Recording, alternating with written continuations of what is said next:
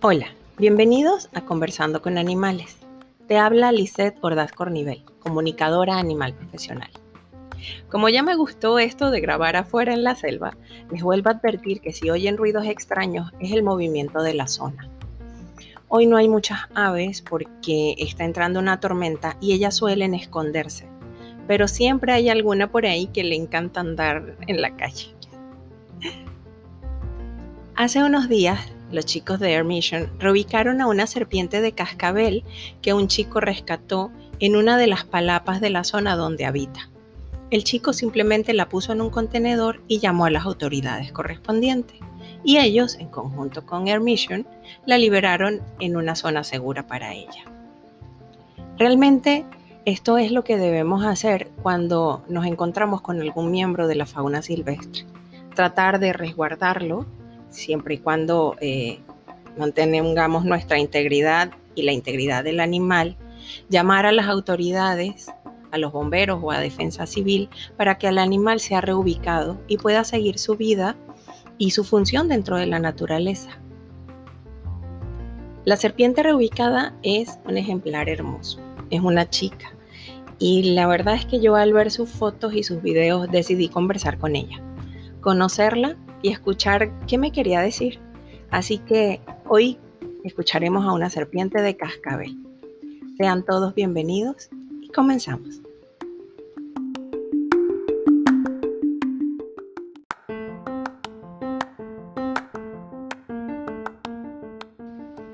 Antes de contarles lo que me dijo nuestra invitada, les quiero compartir algunos datos interesantes sobre su especie para que la conozcan y podamos entender alguna de las cosas que nos dijo.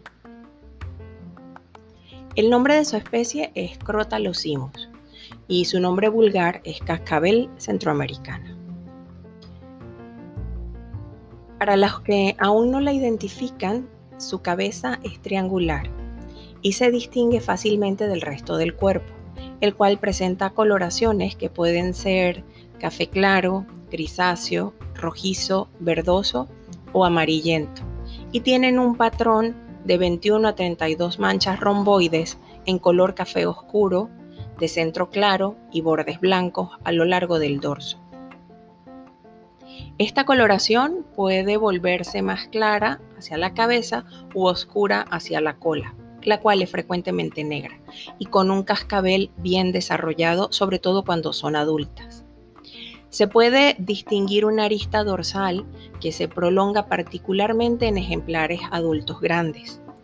La región dorsal de la cabeza tiene manchas irregulares hacia la parte de la nuca y desde allí salen dos líneas más o menos gruesas que se unen con el primer parche dorsal. Los costados de la cabeza no tienen líneas. El vientre es color crema, blanco o amarillo. Generalmente viene sin manchas. Es una especie relativamente agresiva, pero como suelen agitar su cascabel antes de morder, la víctima potencial queda advertida de su presencia. Pueden llegar a crecer hasta un metro setenta. El máximo encontrado fue de 1,80. Imagínense. El promedio de crías por camada es de 47. Estas nacen midiendo 23 centímetros aproximadamente. Las hembras alcanzan su madurez sexual a los 1.2 metros. Es bastante común entre los crótalos o las serpientes de cascabel, así también se les llama crótalos, comerse algunos de sus descendientes cuando estos no logran sobrevivir o los huevos se deterioran. Esta especie de cascabel en específico con la que vamos a conversar las podemos encontrar desde México hasta Costa Rica.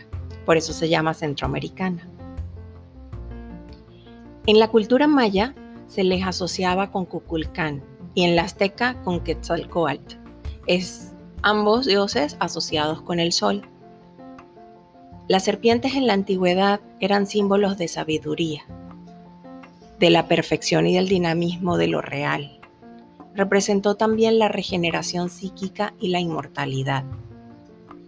es la imagen del alma que reencarna y que se reviste de una nueva piel. Se refiere también al primer rayo de luz emanado del divino misterio. Los, asiáticos la reverenciaron en la forma de la cobra, los africanos a la pitón, los aborígenes australianos a la serpiente arcoíris y los americanos a la cascabel. Templos en honor a la diosa serpiente fueron erigidos por druidas y navajos, por chinos, brahmanes y apaches. La serpiente se convirtió en un símbolo de sabiduría, riqueza, prudencia, fortaleza, salud, convalecencia, longevidad, rejuvenecimiento e inmortalidad. Como ven, nuestra invitada de hoy no es una simple serpiente. En muchos territorios ella es un dios o su representante.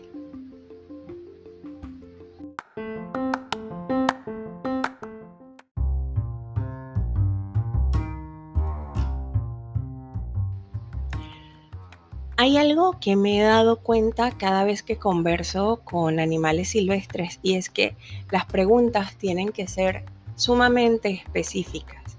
Ellos pocas veces tienen chance de tener algún sentido del humor porque creo yo que más es el tiempo que están pensando en protegerse y en buscar alimento que realmente, realmente poder detenerse y disfrutar de lo que los humanos y los, nuestros animales domesticados, entre comillas, o nuestros animales de compañía, eh, pueden darse el lujo de tener ese sentido del humor.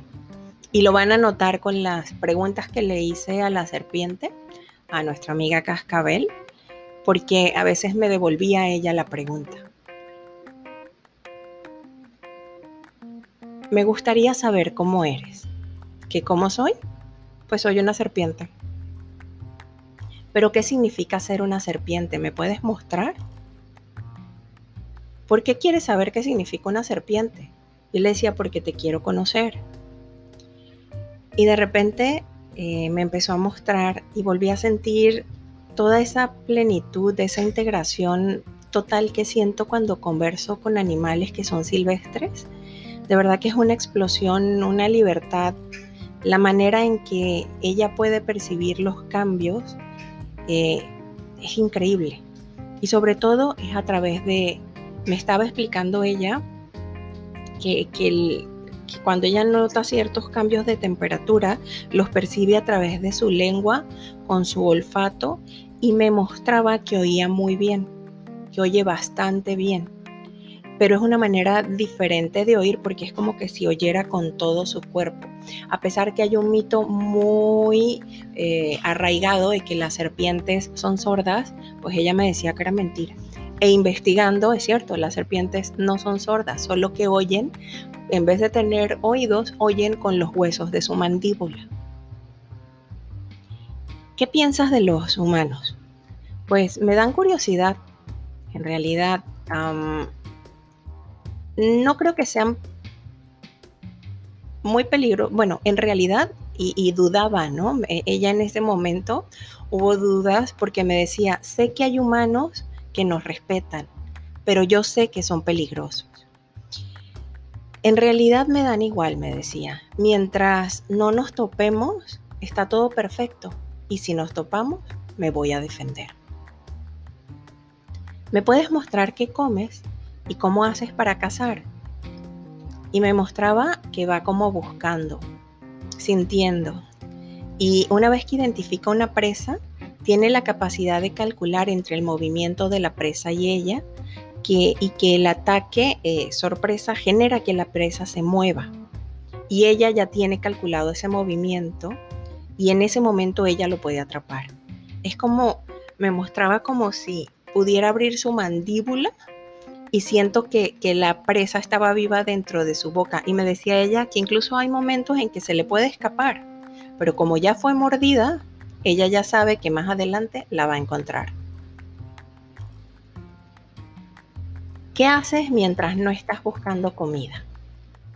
Me dice, sobre todo busco donde hay claros de sol. Sin embargo, tengo que tener cuidado con los depredadores. Entonces tengo que buscar lugares donde estoy protegida y donde pueda disfrutar del sol. ¿Qué es lo que más te gusta hacer? Tomar el sol, relajarme. ¿Las culebras son amigas entre sí? Me dice, no, eh, no somos enemigas, pero cada quien tiene su territorio de casa y para alimentarse. ¿Qué opinas que algunos humanos tienen serpientes de animales de compañía? Eh, por un lado entiendo la curiosidad y el amor que la pueden tener, pero no estoy de acuerdo. Las serpientes necesitamos libertad. ¿Te gusta subir árboles? Me decía, ya no es algo que me agrade. Podría hacerlo por necesidad, pero no es algo que me agrade mucho. ¿Cómo has logrado sobrevivir tanto tiempo? ¿Cuántos años tienes? Me decía, soy joven todavía, soy adulta, pero soy joven. ¿Cómo sabes que tienes que cambiar de piel? Pues me lo dice mi piel. Se va quedando obsoleta. Voy sintiendo como que hay cambios en mi organismo y se va estirando voy sintiendo que hay cambios y ya cuando siento que estoy preparada, hago todo el proceso de separación. Y me enseñaba que lo que ella siente realmente es muy raro, porque es como que la piel que está debajo de su piel, las escamas que están debajo, empiezan como a, a madurar, a hacerse como más duras. Y la piel de arriba empieza a perder como la alimentación, cierta flexibilidad, y ella ya sabe que la debe dejar. ¿Alguna vez no has querido cambiar de piel? Me dice, no tiene sentido lo que me estás diciendo. Es como que me estás preguntando que si no quiero crecer, que no quiero seguir viviendo, pues yo quiero seguir viviendo. ¿Qué haces cuando ves un humano? Tengo muchísimo miedo, pero prefiero atacar antes de averiguar. Si son buenos o son malos, no sé. Sé que hay humanos buenos, pero prefiero estar sola. La compañía me perturba no está en mi naturaleza. Es bueno compartir el hábitat desde el respeto, pero no está en mi naturaleza andar en pareja. ¿Te gusta jugar? ¿Qué haces para divertirte? Como te decía, me gusta tomar el sol, me gusta explorar, me gusta conocer cosas nuevas y sentir cosas nuevas. ¿Cómo es tu casa? Y me muestra que se puede meter entre las piedras y si hay vegetación densa, ella ahí se siente protegida. ¿Hay algún mensaje que le quieras dar a los humanos? Nosotros le tememos tanto como ustedes nos temen a nosotras. Y es cierto, yo soy peligrosa. ¿Los puedo matar? Sí, pero en realidad mi acto de defensa es deshacerme de cualquier intruso dentro de mi territorio que pueda representar un peligro para mí. Pero ustedes también tienen que aprender a convivir con nosotras. Mi mensaje al humano sería, no te metas en mi territorio, no te quiero hacer daño, pero lo voy a hacer si me veo obligada.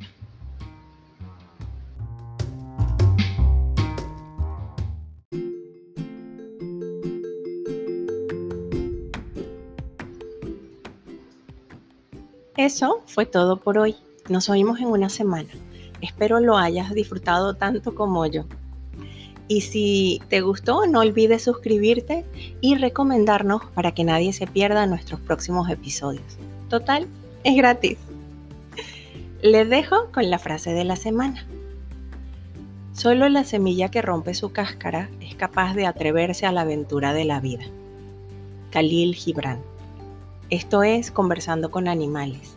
Te habla Lisette Ordaz Cornivel, comunicadora animal profesional y maestro Reiki con más de 20 años de experiencia.